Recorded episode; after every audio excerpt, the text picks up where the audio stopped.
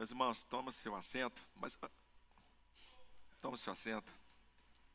Vamos fazer mais uma oração. Senhor Deus e Pai, nesta manhã, Senhor,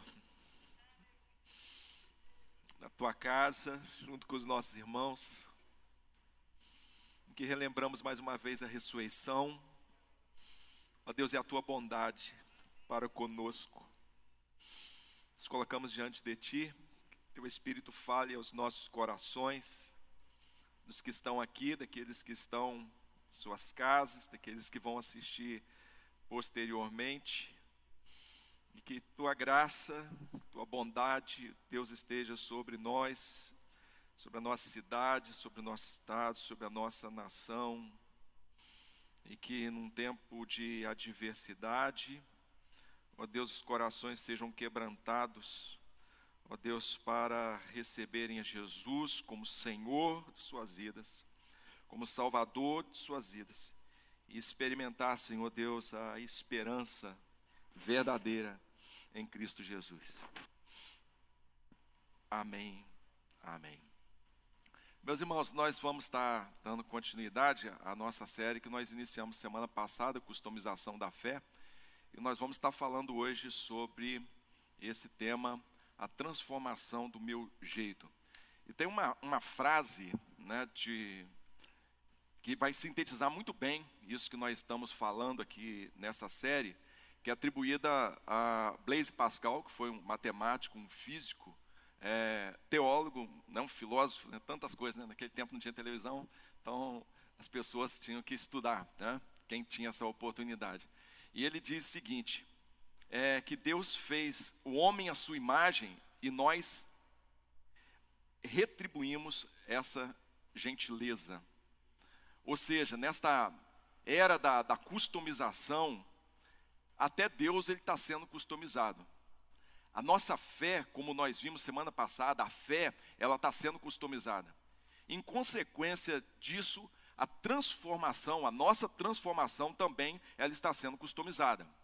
Dia 3 de janeiro de 2021, eu li uma, uma reportagem né, de que é, traficantes que se é, dizem evangélicos, mas no, no, no noticiário estava traficantes evangélicos, eles fazem um pacto com a milícia para é, ampliar uma área chamada por eles Complexo é, de Israel, Complexo de Israel, que inclui quatro comunidades.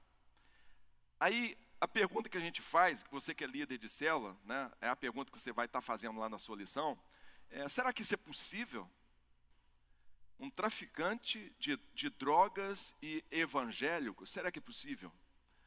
Por mais absurdo que possa parecer isso para nós, porque isso é contrário, né, é, é, assim, de forma expressa nos evangelhos, mas na cabeça deles, isso é possível. Por mais absurdo que eu acho, isso é possível. Possível por quê? Porque a transformação do jeito deles. Quando você vê um famoso, né, é, um jogador de futebol, e, e aí quando o time é campeão, eles colocam ali uma faixa Jesus, aí fala glória a Deus, aquela coisa toda.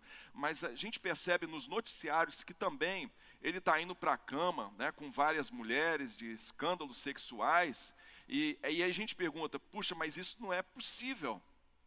Mas na cabeça dele é possível, porque a transformação para ele é uma transformação não do jeito de Jesus, mas uma transformação do jeito dele. E nós hoje vamos estar tratando aqui de uma narrativa bíblica que, que ilustra muito bem o que significa uma, uma transformação do meu jeito, uma transformação à minha maneira.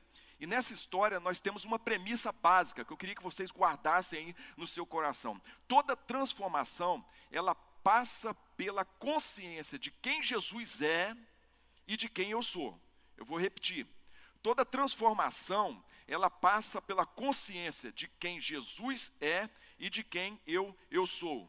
Aí Lucas, capítulo 18, versículo 18, o texto começa assim: Certo homem importante lhe perguntou: Bom mestre, que farei para herdar a vida eterna?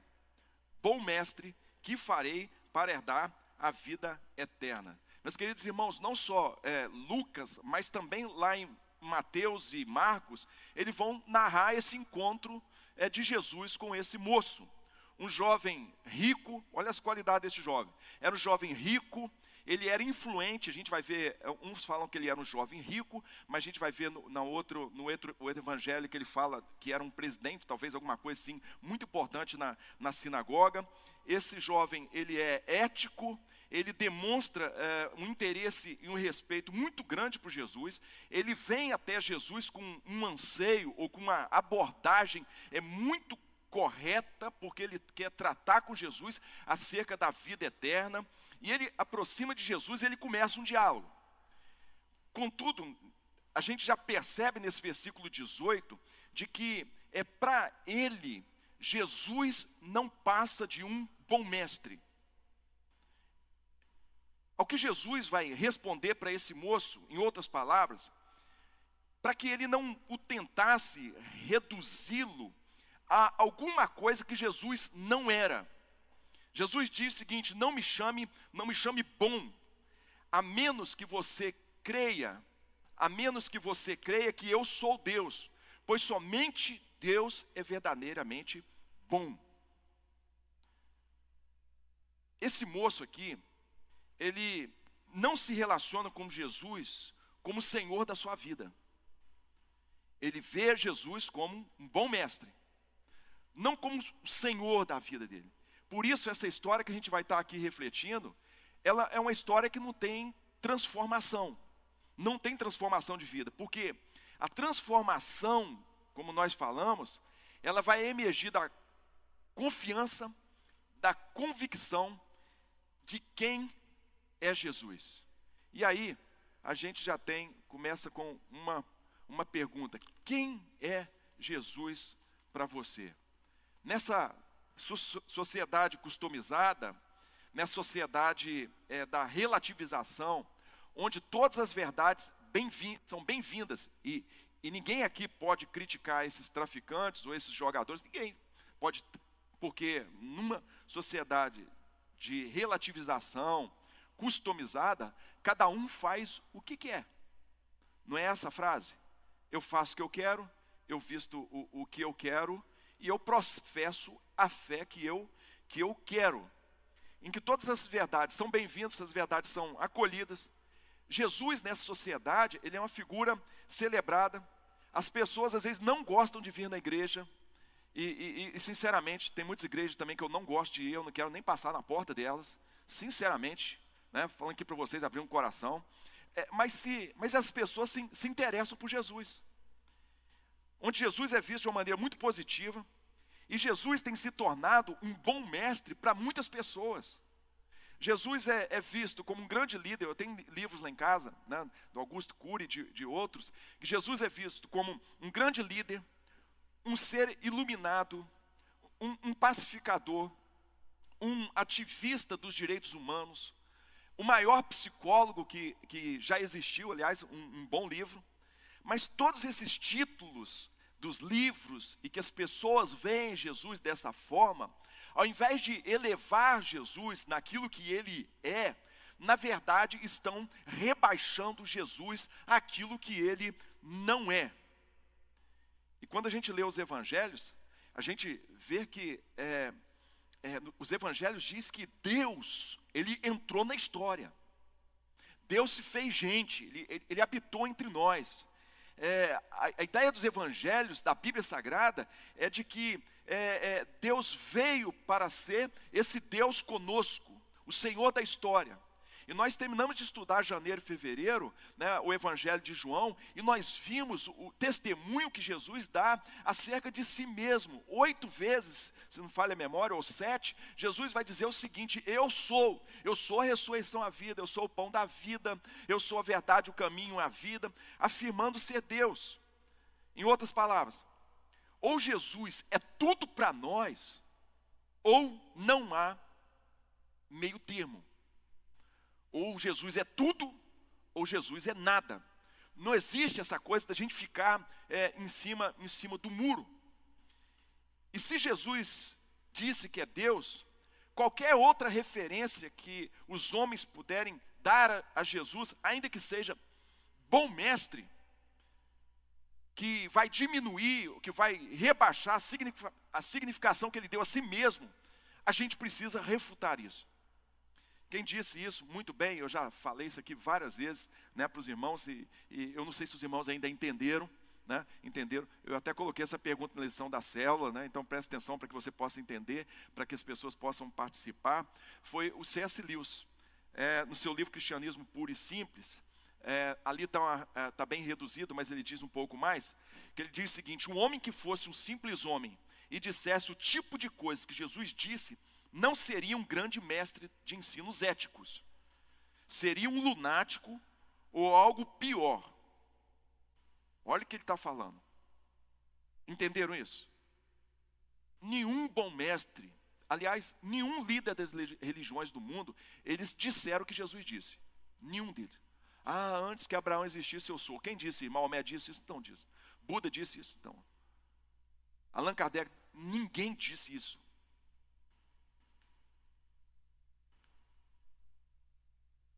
Você precisa tomar uma decisão. Ou este homem era e é o filho de Deus, ou então ele era um louco ou algo pior. Olha só, eu vou acrescentar o que está no livro que não está ali. Você pode querer calá-lo por ser um louco. Ele usa umas palavras muito fortes.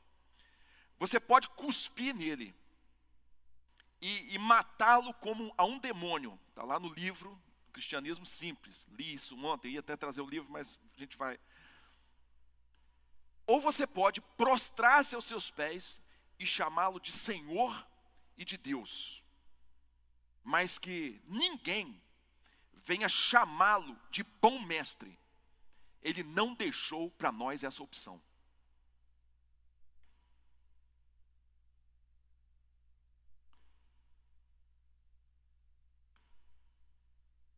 Nós podemos, e eu vou ler de novo porque as palavras são muito fortes, eu queria realmente impactar você. Eu queria que você, pelo amor de Deus, você pensasse nisso. Que você saísse daqui hoje, eu não quero que você saia alegre daqui, não. Eu quero que você saia é, com a salvação e, e, com a vida disposta a, a ser aberta ao Espírito Santo, para que o Espírito Santo possa te transformar. E eu sei que essa transformação é gradativa. Eu estudei esse texto, li esse texto, e eu confesso aos irmãos uma coisa que eu já percebi na caminhada. A gente vai renunciando, a gente vai renunciando, e o Espírito Santo vai pedindo mais. E a gente está sempre caindo naquela situação que tem uma pendência, que tem coisa que eu preciso renunciar.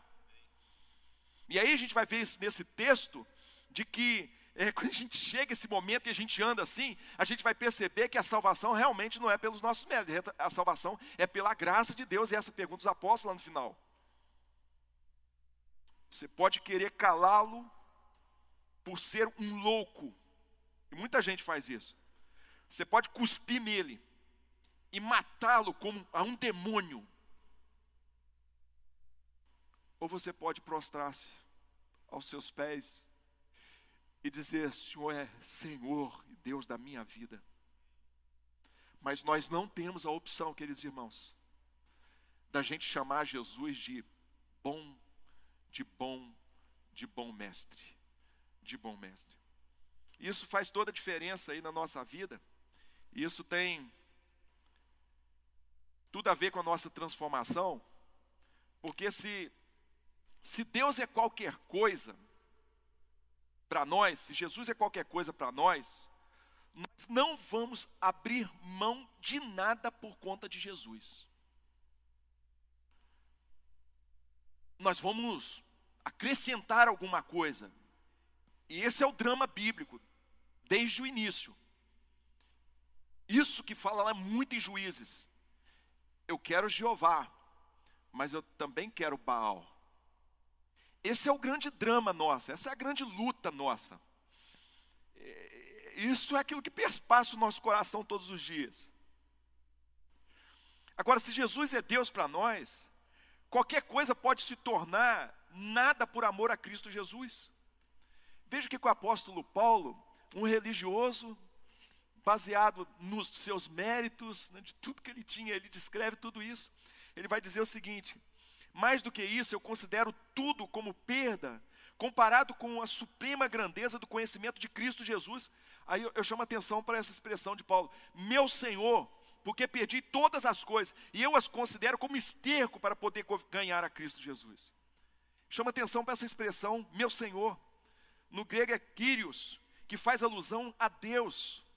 Para o apóstolo Paulo, queridos, que abandonou toda um, um, uma carreira brilhante no judaísmo, é, e abriu mão da sua vida por completo, Jesus, de fato, era Senhor da sua vida. E muitas das vezes nós temos o discurso de que Jesus, ele é rei da nossa vida, mas as minhas atitudes contrariam que ele é, de fato, rei da minha vida, Senhor da minha vida. Por isso nós estamos enfatizando aqui já no início que a nossa transformação, ela depende do conhecimento de quem Jesus é para nós. Se eu digo que Cristo é meu Senhor e nada muda na minha vida, não há transformação, não há constrangimento em mudar o curso da minha existência, é que talvez eu e você, nós temos criado a nossa própria versão de Jesus. Hoje os teólogos eles, eles chamam é, isso de ateísmo religioso ou da irrelevância de Deus.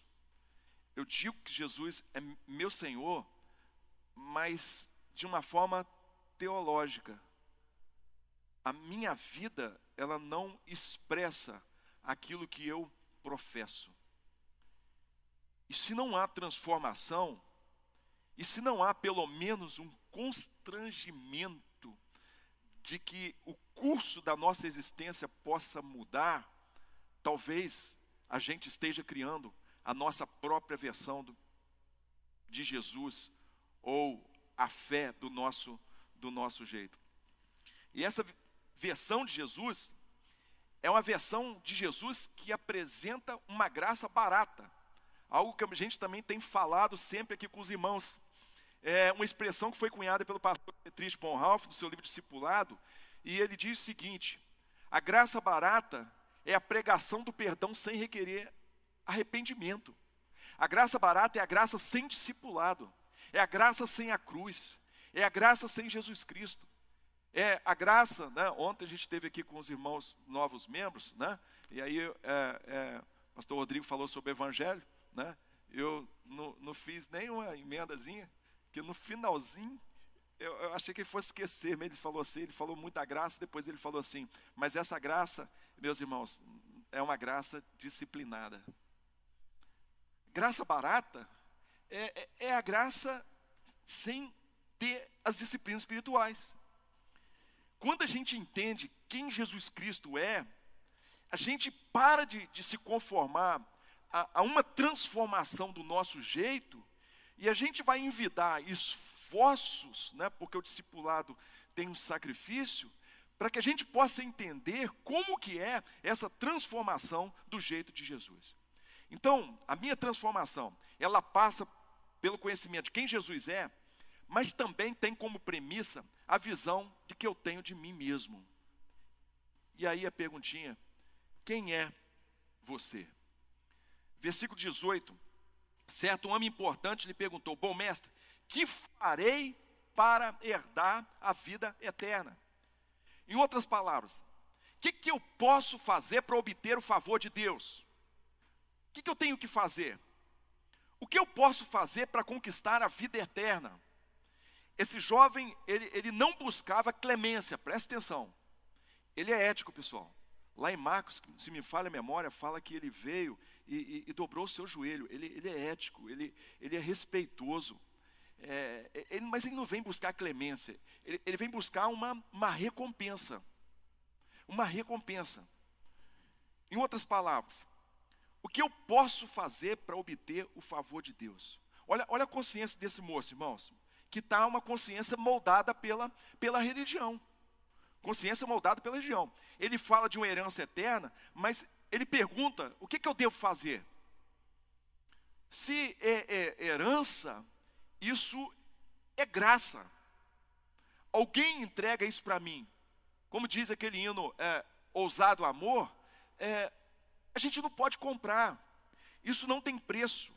Mas para esse moço aqui, que a cabeça dele está moldada pela religião, em nome de Jesus, que a gente possa quebrar alguns paradigmas de religião, para que a gente possa viver realmente a liberdade, a alegria que tem o Evangelho, meus queridos irmãos. Esse homem influente, ele vem a Jesus, presta atenção, orgulhoso das suas, das suas realizações, orgulhoso por ser bom o tempo todo. Interessante isso, porque eu sei, eu sei, que embora ele exteriormente é, tivesse esse é, estereótipo de alguém assim bom, né, digno de, da honra né, e, e, e dos elogios humanos, talvez ele nem soubesse disso, mas dentro dele havia um grito, um grito porque ele sabia que estava faltando alguma coisa. Mesma coisa que aconteceu com, com, com Nicodemos, um homem digno, um homem decente, um homem ético, um homem honesto, um homem com a vida ilibada. Mas ele vem a Jesus porque ele também sabia, estava faltando alguma coisa que a religião não pode dar, que a Assembleia de Deus não pode dar, que a Igreja Batista não pode dar, que a Igreja Presbiteriana não pode dar.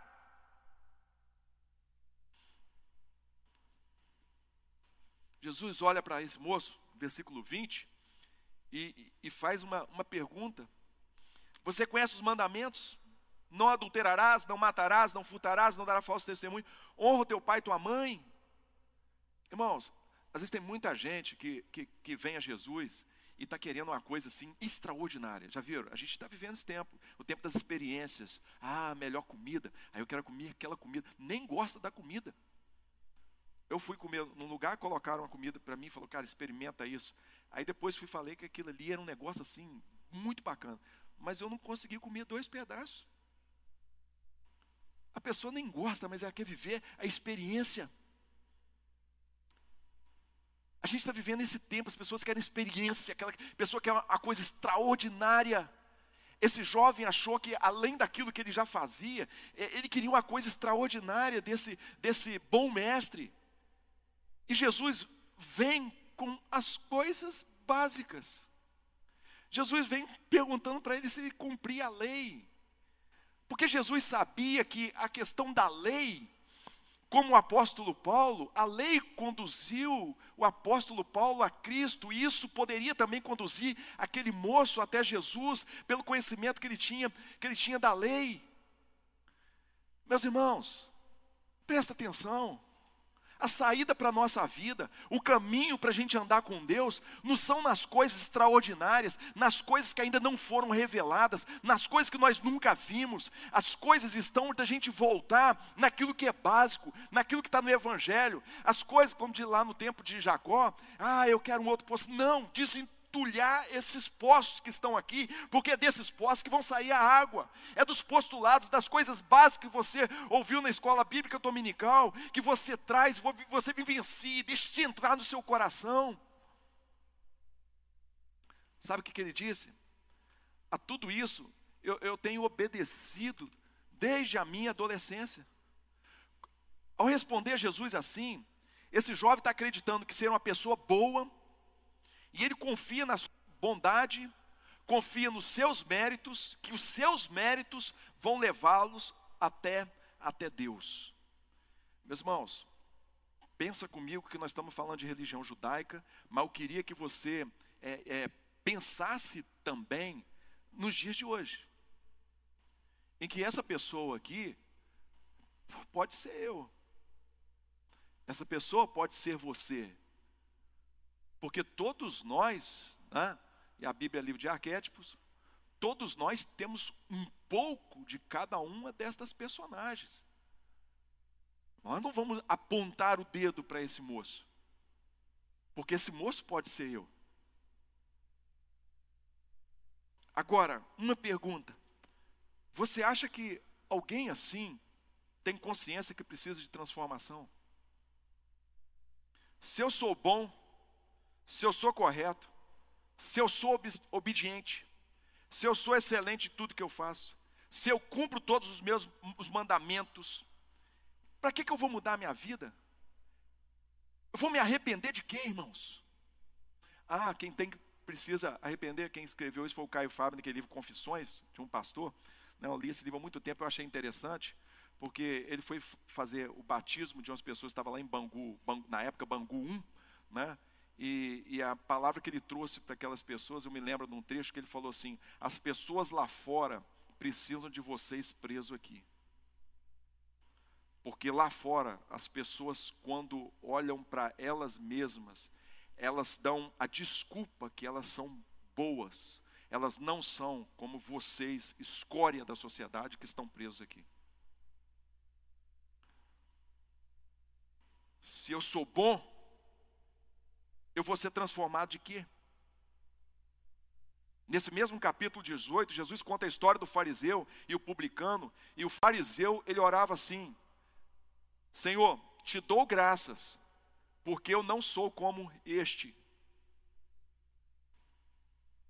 pecador.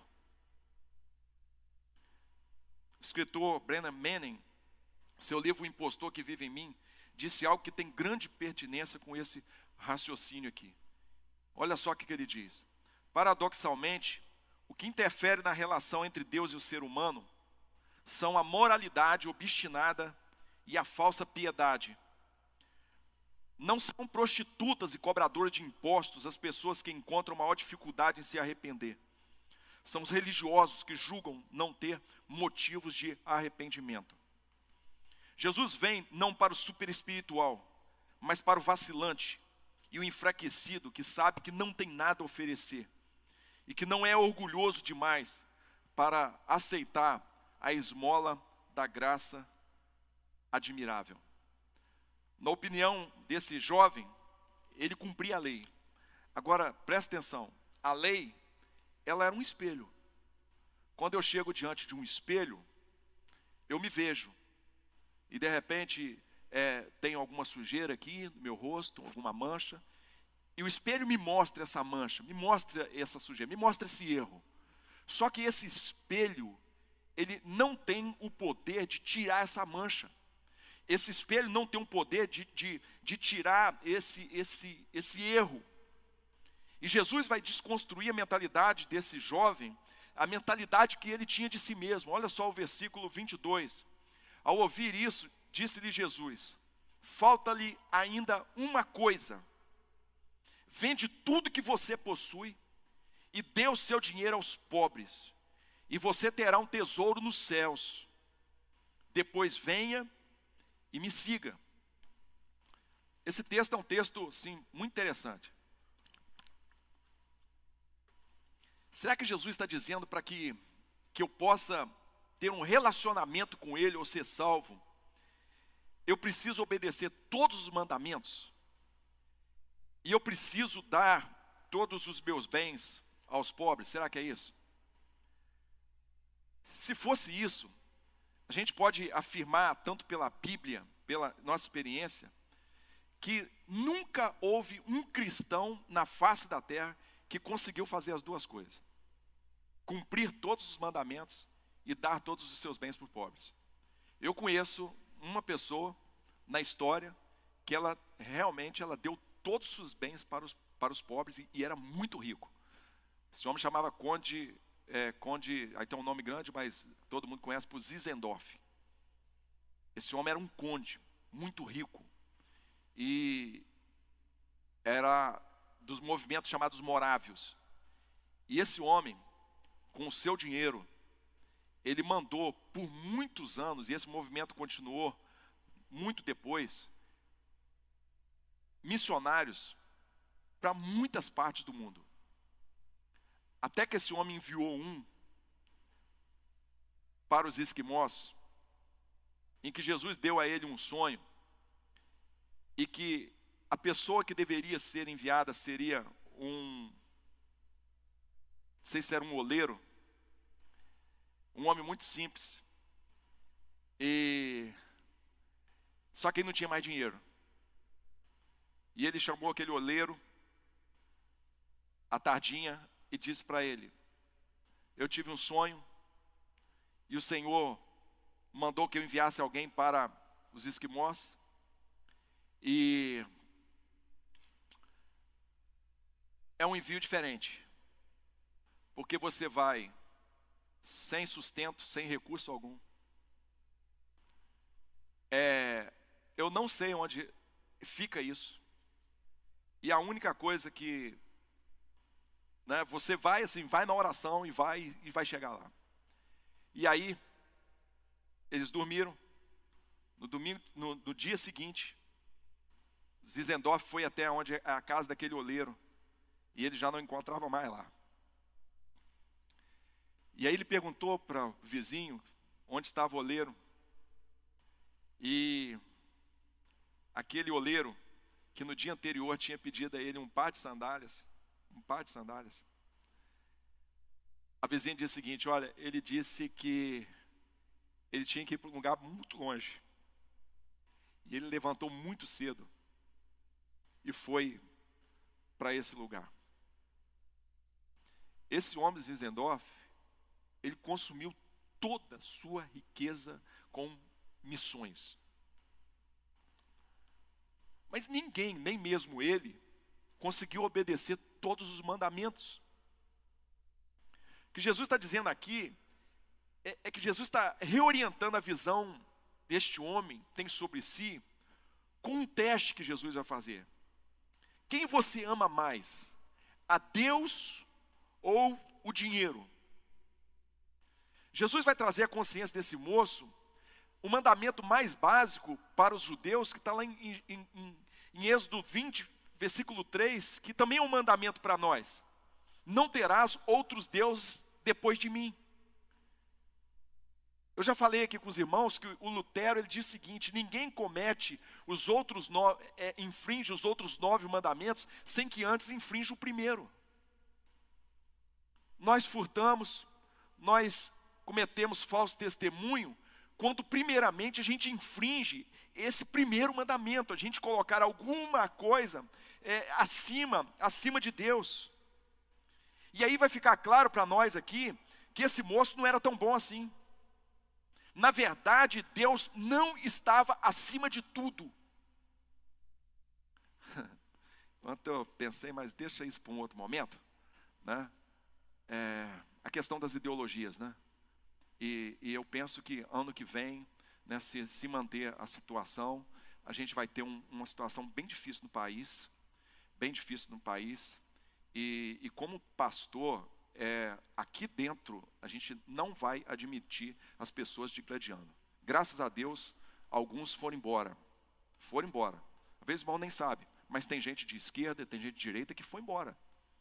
Foi embora. Foram cooptados por ideologia.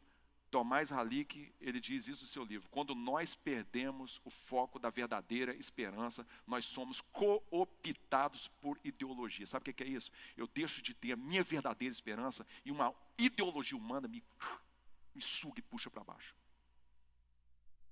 Então, é, a gente vai ter isso aí. A gente vai ter um que fala que Deus está acima de tudo, e na verdade a gente sabe que não está a gente vai ter um outro que teve a ousadia de se comparar a Cristo e falar que ele já não é mais uma pessoa, mas uma ideia.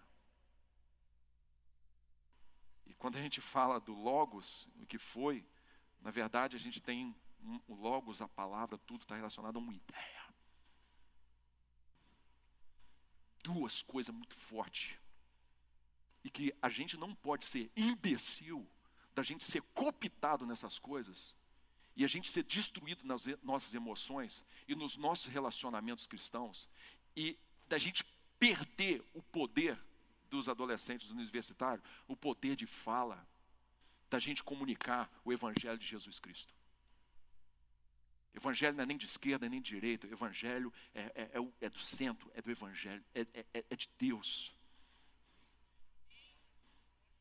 Jesus vai às prostitutas, Jesus vai publicando, mas Jesus também tem hora que ele endurece o discurso.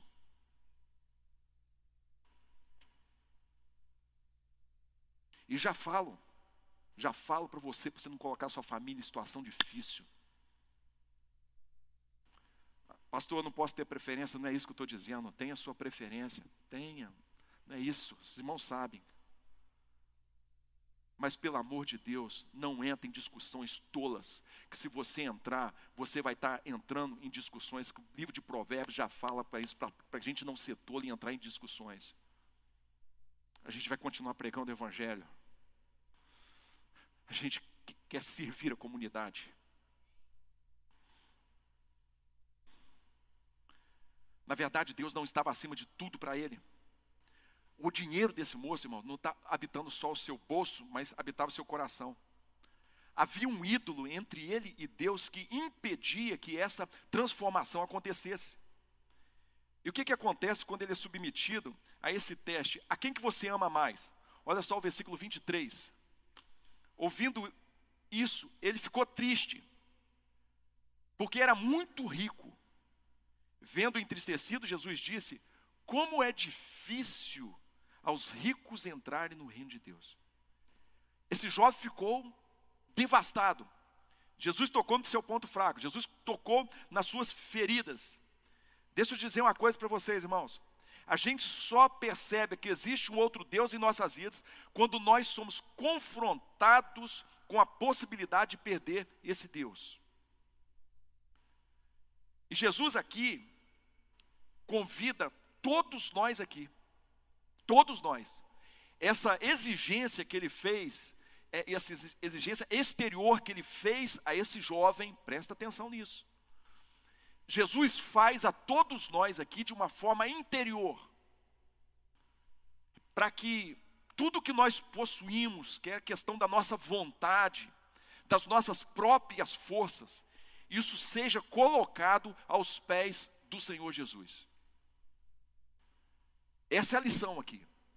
Ele não está pedindo para nós aqui, foi específica para ir lá, e às vezes Deus pede isso de uma forma específica, pode pedir, mas para ele foi assim, de forma exterior. Agora, para nós, todos nós aqui, de forma interior, no nosso coração, as nossas vontades, aquilo que nós possuímos, precisa estar aos pés do Senhor Jesus Cristo. E esse texto aqui vai nos, nos remeter também a uma reflexão sobre a idolatria, algo que nos ronda algo que nos assedia, irmãos, desde, desde a queda. Nós às vezes associamos a idolatria a alguma coisa ruim, nós associamos a idolatria a alguma coisa que a Bíblia condena, mas a idolatria, ela tem a ver com as coisas boas da nossa vida. A idolatria pode ser, tem, se relaciona com a nossa família. Tem mulheres que para ela o, o marido está acima de Deus. E o marido vai te decepcionar. Tem maridos que a sua esposa está acima de Deus, e a gente vê aí tantas coisas, feminicídio, né? Colocou. E, e a mulher vai decepcionar. Os nossos filhos vão nos decepcionar. Tem a ver com a nossa profissão. É, tem pessoas que, e, e esse é, é o livro do Tim Keller, é, que fala integrando a fé ao trabalho, né? Eu queria recomendar esse livro para todos os profissionais aqui. E ele fala assim é, de como os profissionais, por exemplo, da área jurídica, é, da área médica, como que eles são assediados, né, e são levados de repente para ter a profissão como uma, como uma, é, é, como um ídolo. Então são coisas boas na nossa vida que podem se tornar um ídolos. Deuses funcionais na nossa vida, quando ele ocupa no nosso coração um lugar de maior importância. Ídolo, irmãos, é aquilo que eu deposito a minha confiança, que eu deposito a minha segurança, a minha paz, a minha felicidade, a minha satisfação, as coisas que vão ter a função de Deus. Por isso que o rico, Jesus fala que é difícil, porque, em regra, o rico coloca a sua confiança no dinheiro, coloca a sua segurança no dinheiro. Mas no manifesto de Jesus contra o materialismo, lá no Sermão do Monte, mais desgraçado ainda é o pobre que não tem dinheiro, mas coloca o seu a sua esperança no dinheiro, porque ele vive ansioso e não espera a provisão de Deus. O problema é que ao lidar com coisas como um Deus funcional, nós estamos nos consumindo. Os ídolos, eles fazem isso com a gente. Os ídolos, eles escravizam. Os ídolos, eles drenam as nossas forças. E nós vamos continuar aí sacrificando nos altares desses ídolos. Os ídolos não cumprem aquilo que prometem. Por isso há muitas pessoas, irmãos, que alcançaram tudo no mundo. Alcançaram todas as coisas. Mas essas pessoas têm um vazio muito grande dentro delas. Olha para esse jovem rico, irmãos. Esse moço, irmãos, é, ele, ele, ele, ele, realmente era uma boa pessoa. E, e, entre os judeus, eles tinham um costume, a vez de chegar para o rabino e chamar o rabino de bom. Esse moço, ele tinha todas as qualidades, né? né para as moças aqui casarem com ele. Tinha. Mas dentro do coração dele havia um, um vazio muito grande. O que falta para você abandonar na sua vida? Que ídolo falta destruir para que você siga fielmente a Cristo Jesus?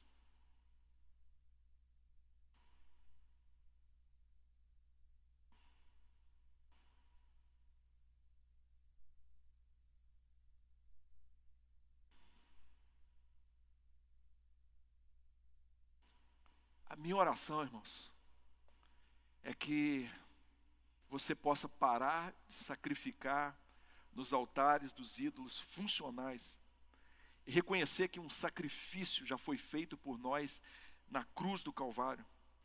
E em Jesus Cristo nós podemos ser reconciliados. Em Jesus Cristo a gente pode ter uma paz que excede o entendimento.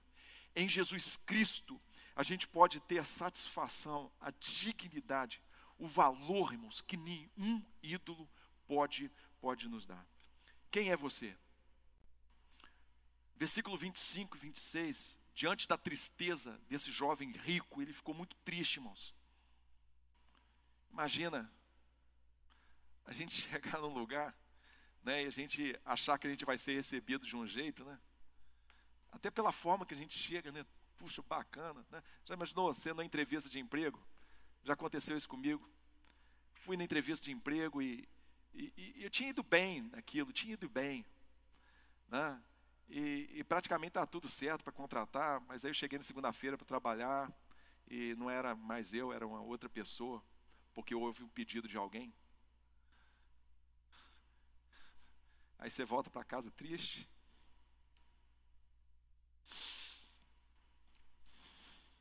Aí meu pai sábio, mas pouco estudo. Ele me deu uma palavra, por isso que a importância da palavra de um pai. Ele falou, Márcio, não liga não. Aqui em casa a gente está cuidando você. Na hora que chegar a hora certa, você vai trabalhar.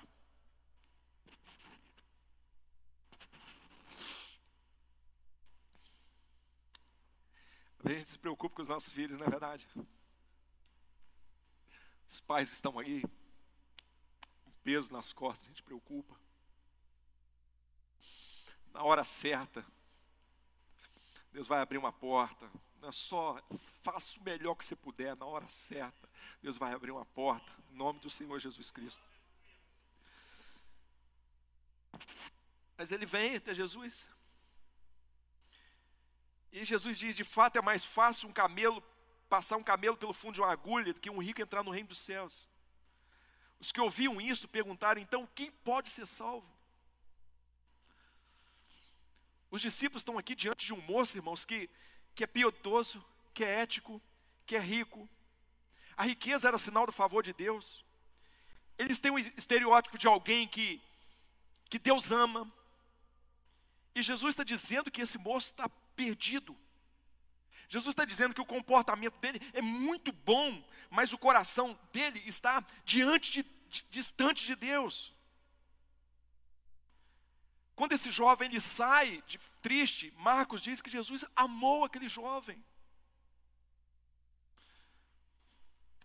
Eu não vejo em momento algum no Evangelho Jesus indo atrás desse jovem. Jesus o amou. O que lhe faltava, o que de extraordinário ele queria, Jesus mostrou para ele o que faltava. Era uma coisa de Jesus com ele.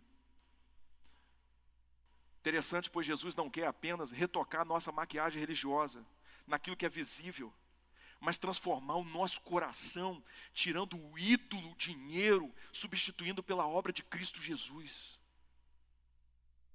A gente está num tempo, irmãos, de relativização, de pluralização, cada um tem a sua verdade, e as pessoas dizem o seguinte: ninguém tem o direito de entrar na minha vida. Ninguém tem o direito de entrar na minha vida. É politicamente correto você, um pastor, entrar na vida do outro. E realmente, esse pensamento entrou de tal forma do subconsciente que as pessoas agem assim. Elas criam barreiras. C.S. Lewis, ele disse que Jesus, ele é um intruso transcendental. Sabe o que é isso, irmão? Ele, Jesus quer entrar na nossa vida. Jesus quer entrar na nossa mente. Jesus quer entrar nos nossos amores. Jesus quer entrar nos nossos afetos. Jesus quer entrar num relacionamento conjugal. Jesus quer entrar na nossa família. Jesus quer entrar é, é, é, em, em, nasquelas regiões que somente nós conhecemos e aquelas, né, doutor Inael, aquela que nem nós conhecemos, aquela que está no Salmo 139, que Deus conhece esse interior, mas que nós, seres humanos, não conseguimos adentrar. Jesus quer entrar nesta área.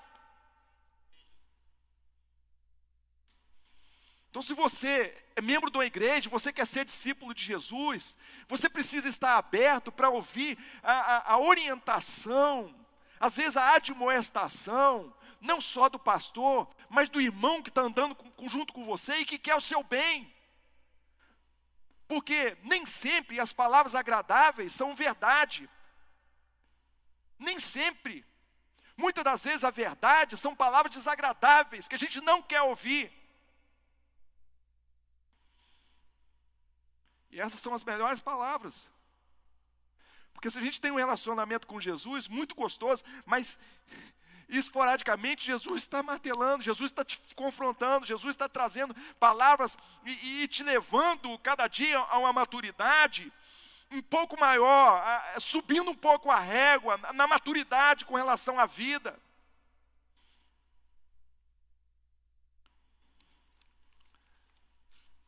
E os discípulos, impressionados, perguntam a esse moço: pergunta assim, se esse moço não é salvo, quem vai poder ser salvo, gente? Imagina, quem vai ser salvo? Aí Jesus responde no versículo 27, Jesus respondeu, é, o que é impossível para os homens é possível para Deus. A nossa reconciliação com Deus, irmãos, o nosso favor, o favor de Deus a nós, é um grande milagre, um grande milagre, pois todos nós carregamos ídolos, todos nós carregamos coisas no coração que nos afastam de Deus. É impossível nós herdarmos a vida eterna por nós mesmos. É impossível nós comprarmos a graça com os nossos méritos. E Jesus está dizendo: o Evangelho anula toda essa meritocracia. Não há mérito no reino de Deus. Isso é graça, irmãos. Deus olhando para a nossa vida e não olhando a feiura do nosso coração, mas nos amando, não por aquilo que a gente faz, mas por aquilo que Cristo fez por nós na cruz do Calvário. Isso precisa estar bem claro para você. Fiquei muito feliz ontem de ver você falando aqui, Rodrigo. Ficou bacana, tá? Deus te abençoe lá no aeroporto, vai naquela pegada ali, né? Explicou ali o evangelho.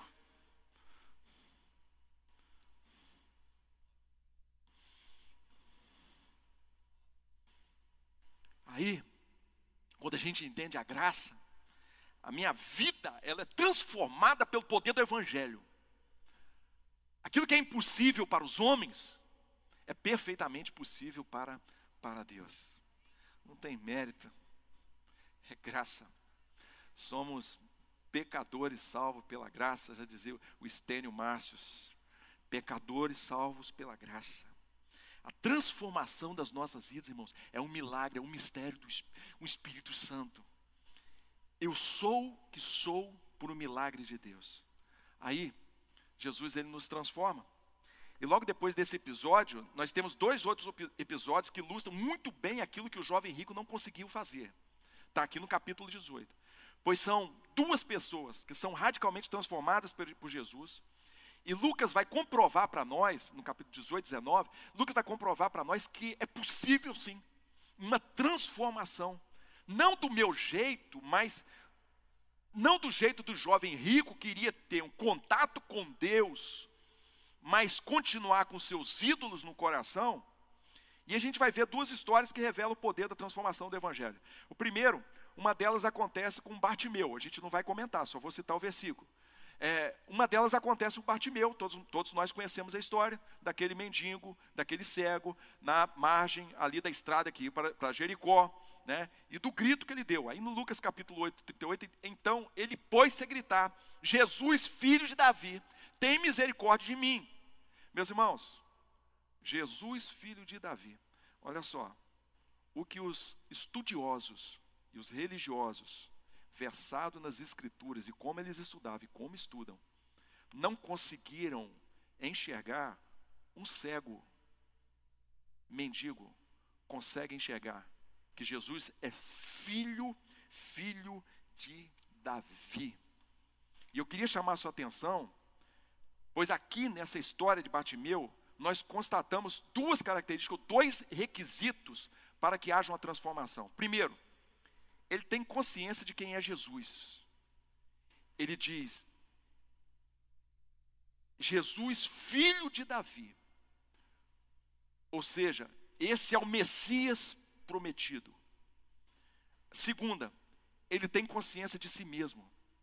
Eu sou um miserável tem misericórdia de mim, miserável pecador. Quando a gente tem o resultado dessas duas características, é a transformação. Por quê? Porque a nossa transformação depende do conhecimento de quem Jesus é e de quem eu sou. Amém, irmãos? Nós temos logo depois desse um outro episódio, Lucas 19, 8. Imediatamente ele recuperou a visão ah, e seguiu Jesus. Lucas 19. Aí. Mas Aqueu levantou-se e disse ao Senhor: Olha, olha, olha a palavra, irmãos. Senhor, mesma palavra que Paulo usa, Quírios. Eu estou dando a metade dos meus bens aos pobres. Se de alguém extorquir alguma coisa, eu devolverei quatro vezes mais. Meu irmão, olha que transformação. Os judeus diziam que tinha que transformar duas vezes. Ele manda quatro. Sabe por quê, irmãos? A gente acha que a graça é de qualquer jeito, não é. A graça é mais exigente do que, do que a lei. Mais exigente do que a lei. A graça nos pede tudo. A graça é, é, é tudo que eu tenho, tudo que eu sou, aos pés de Cristo Jesus. E, e a gente tem esse publicano, publicano que era odiado pelos judeus, um publicano que está além da graça de Deus. Eh, os, os, os, judeus diziam que eram filhos do inferno, traíram o seu povo. Mais uma vez, nós temos essas duas características.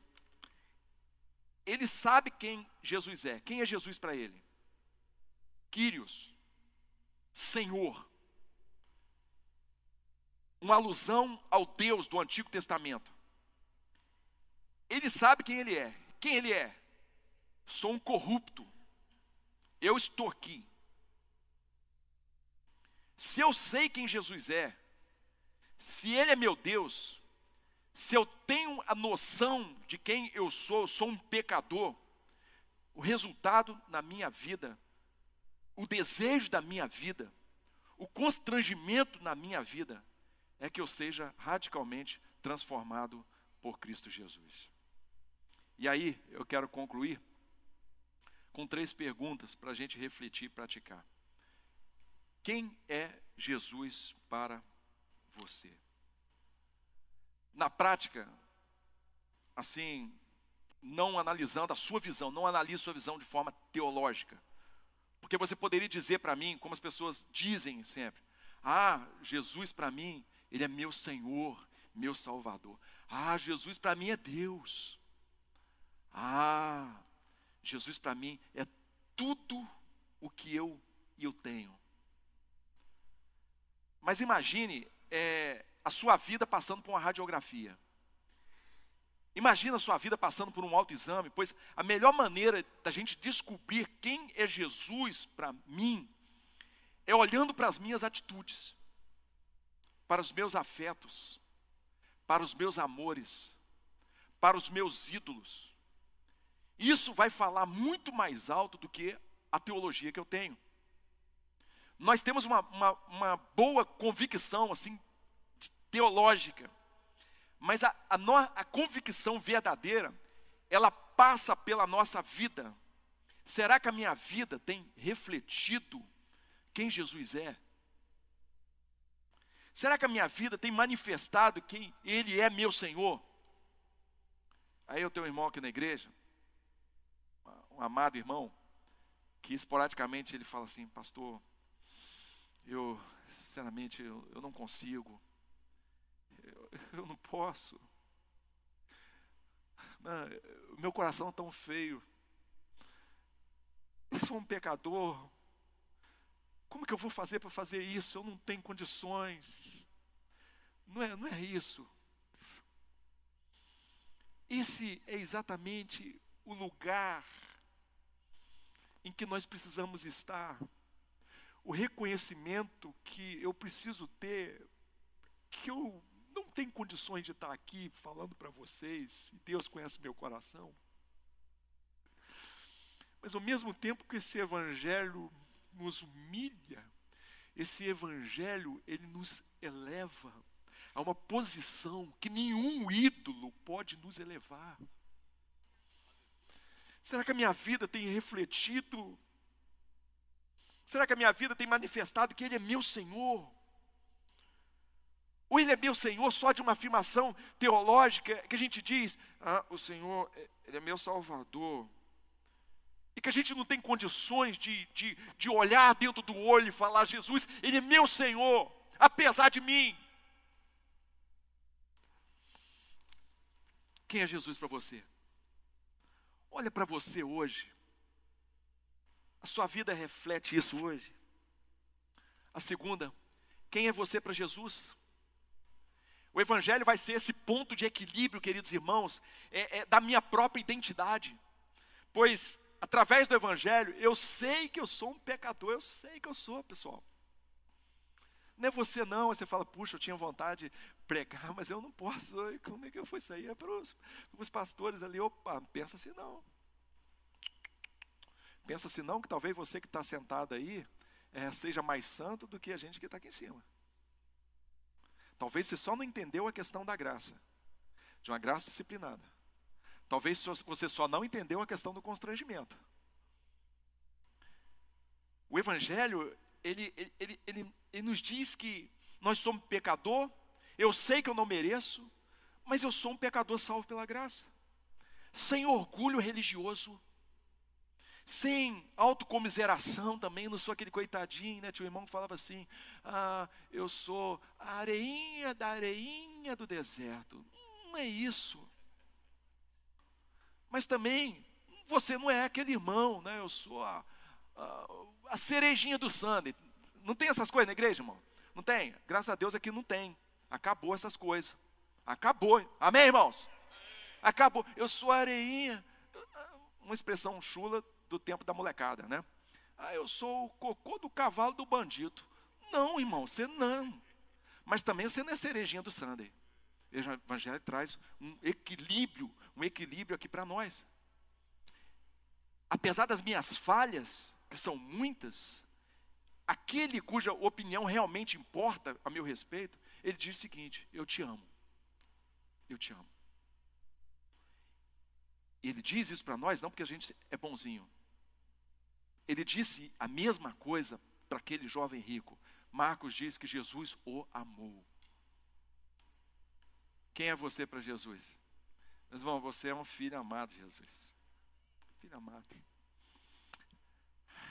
Se você souber quem Jesus é, quem você é, e no meio disso tudo haver arrependimento, fé e o Espírito Santo, você é um filho, um filho de Jesus. Você tem medo do que pode perder ao seguir Jesus? Você tem medo?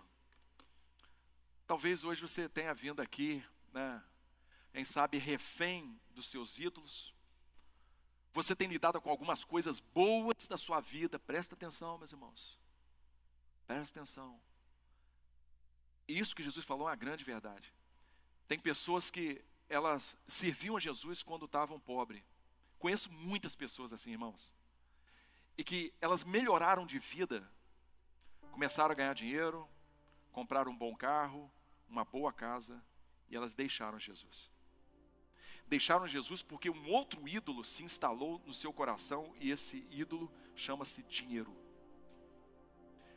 Talvez você chegou aqui refém disso, porque alguém disse para você o seguinte: olha, quando você tiver muito dinheiro, você vai ser feliz.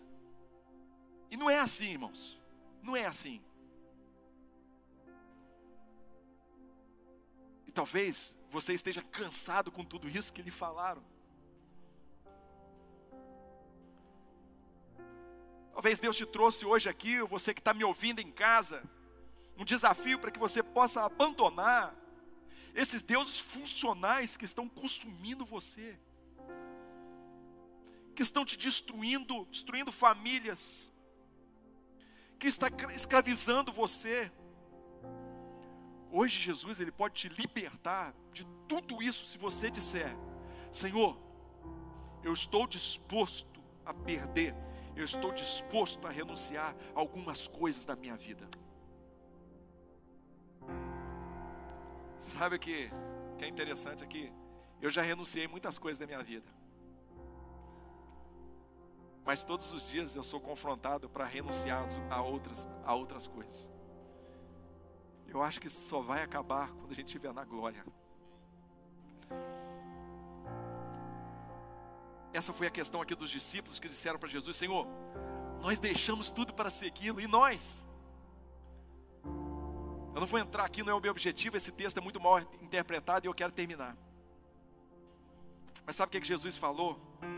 Para que você não esqueça, para que se porventura você que tiver perder alguma coisa por Jesus, o que Ele oferece para nós é muito maior, muito melhor do que aquilo que a gente vai perder. E aí no versículo 20, 18, 19, 29 e 30, Jesus respondeu: Digo-lhes a verdade. Ninguém que tenha deixado a casa, a mulher, irmãos, pai, filhos por causa do reino de Deus, deixará de receber na presente era, muitas vezes mais, e na era futura, a vida eterna. O que você pode, guarda isso na cabeça, o que você pode perder por Jesus é infinitamente menor do que você pode ganhar por ele.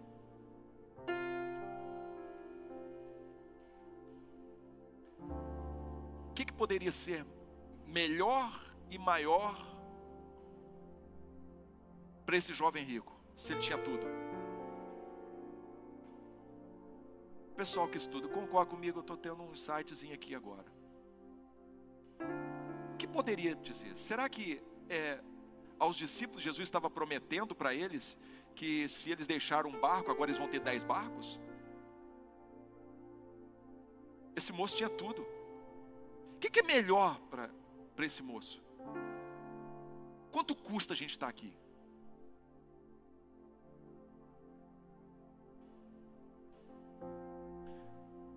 Me lembro de uma situação de um casal, isso aconteceu ainda na igreja antiga, de que eles pisaram na bora, e, eu fui para orar para eles. E a e a mulher, ela literalmente, ela ela ajoelhou nos meus pés. Chorando, ela ajoelhou, colocou o cabelo nos meus pés. Eu, eu ajoelhei com ela, porque eu me senti constrangido, num desespero, porque ela havia sentido que havia perdido a sua família. E aí, momentos assim, eu fico me perguntando, porque essa é a pergunta das pessoas: Porque são levadas por ídolos, pessoal. Ídolos nos destrói. Ídolos nos engana. Ele nos pega e nos lança à margem da estrada. E aí a gente percebe o que a gente perdeu. Quanto custa estar senta a ceia? Nosso cartão de crédito pode comprar a paz que excede o entendimento? Ah, a gente tem medos, claro, tem medos e eu quero que vocês tenham medo. Tenha medo da Covid, tenha sim. Tenha medo do coronavírus, tenha. Tenha medo de ficar doente e ir para o hospital e não ter respirador para você. Eu quero que você tenha medo sim. Mas o que eu não tenho é medo de morrer. Tenho medo de ficar ali agonizando, ali sem ar, porque não tem respirador. E não adianta dinheiro para poder pagar, não tem jeito. Mas medo de morrer, não. Porque a gente tem uma esperança. Quanto custa isso, pessoal? É isso que Jesus está dizendo para nós, pessoal. É isso que Ele quer que entre isso aqui no nosso coração. Às vezes, a gente traz uma enfermidade no coração que foi detectada. É ou não é verdade?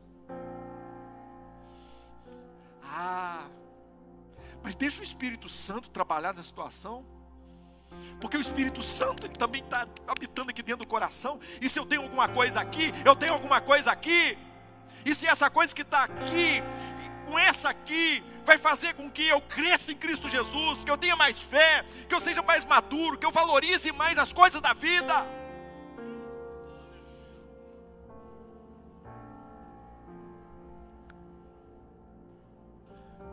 Eu quero orar por você. Mas eu queria te encorajar a você honrar a Deus acima de todas as coisas. Eu queria te encorajar você honrar a Deus acima de todas as coisas. Jesus está falando de dinheiro aqui. Jesus está falando de um ídolo poderoso. Dinheiro. Dinheiro, meus irmãos, não é neutro. Dinheiro, ele é mobilizado. Dinheiro, ele, ele se transforma em ídolo. Ele exige lealdade. Ele exige o nosso tempo. Ele não tem limite de, de nos puxar e nos tirar do foco certo. E ontem eu falei aqui para os novos membros aqui, já que eu estou falando com esse texto, eu vou falar. Não tem uma maneira mais expressiva da gente honrar a Deus do que honrá-lo com as nossas finanças. Por que, que eu digo isso? Porque esta é a área que mais domina e que prende o nosso coração.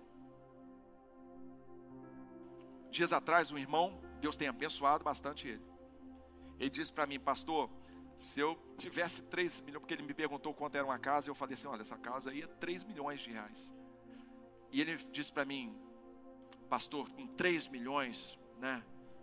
Eu dava um milhão para a igreja e ficaria com 2 milhões. Eu falei: você não faria isso mesmo. Não faria mesmo. Porque não é o valor, não é, não é a quantidade, é a fidelidade. Você hoje está aí, bom ar-condicionado, num ambiente que parece que é até noite, não é verdade? Mas isso aqui não foi com pessoas ricas, pessoal. Semana passada, havia feito uma oração aqui na igreja. 5 horas da manhã. 9 horas, o pastor Gilmar ligou para mim. Pastor Márcio, a irmãzinha e que a igreja abençoa várias situações, a irmãzinha trouxe aqui o dízimo dela, dentro de uma sacola, sacola simples. Aquela, já viu aquela sacolinha toda amassada assim? Talvez aquele dízimo fosse de sei lá quanto tempo, quase dois mil reais. Eu estava no meio da rua, parei, comecei a chorar. E eu falei para ele: nossa responsabilidade, a seriedade da gente estar tá honrando a Deus, honrando a Deus primeiramente, mas também honrando essas pessoas.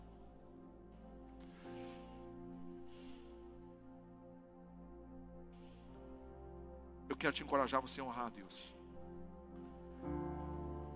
Eu vou falar uma coisa aqui. Isso tem a ver com você, com a sua família. Presta atenção, pessoal. Igreja sempre vai ficar bem. Presta atenção. Graças a Deus. Veio a pandemia, a gente administrou com muita seriedade no primeiro dia. Cortando o que tinha que cortar. Fizemos o que tinha que fazer. A igreja abençoou a comunidade itaperonense. A igreja abençoou irmãos aqui, irmãos. Não é só com comprinha, não, com outras coisas mais caras. Nós abençoamos. Ah, nossa arrecadação caiu 30%, 40%. Mas sabe o que aconteceu no meio de tudo isso? Nós conseguimos fazer um caixa até para a gente poder sonhar com um projeto aqui atrás da nossa biblioteca, da nossa, do nosso auditório menor para adolescente, para jovem. Nós conseguimos fazer um caixa que a gente não tinha já há muito tempo. No meio disso tudo, diminuindo tudo. Sabe por quê, irmãos? Porque a gente sempre vai ficar bem, Deus vai sempre cuidar da gente, mas tem a ver com você. Eu queria fazer assim, te encorajar. Ah, pastor Márcio, eu, eu, eu vim de um lugar, eu não tenho esse costume, eu não sei. Isso é para você, gente. Se você quiser ir embora, como fez esse jovem rico, e continuar falando, isso aqui é meu, é meu e vai fazer falta. Se você quiser, você vai. A gente vai continuar te amando, te abraçando. Mas tem a ver com você, tem a ver com sua descendência. Aí você fala, puxa pastor, eu nunca dizimei. Nem, talvez vai ser difícil agora pela fé. Ah. Começa de uma forma sistemática. Coloca um propósito, fala assim, hoje eu, vou trazer aqui esse percentual. E eu vou aumentando gradativamente. Deixa eu falar aqui com você, como profeta de Deus, irmãos, com a autoridade que essa palavra nos dá. Se as coisas não forem diferentes na sua casa, você toma a decisão que você quiser. Vamos orar. Vamos orar.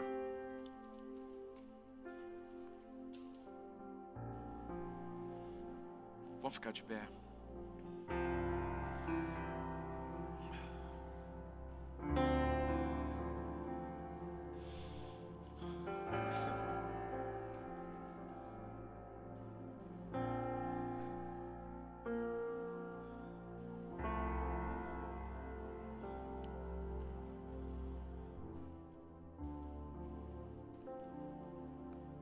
se você, no seu interior,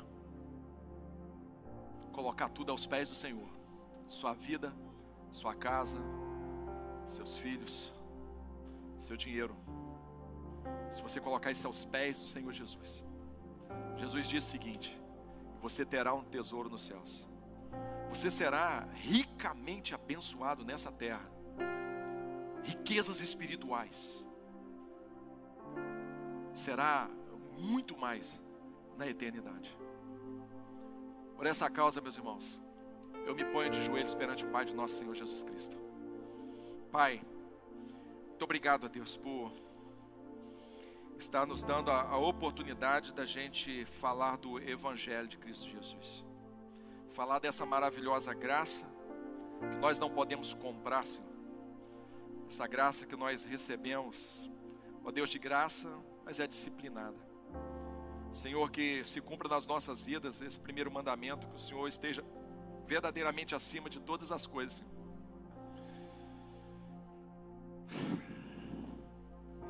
E que o Senhor possa nos dar a graça, ó Deus, da gente compreender quem Jesus é, mas também de quem nós somos.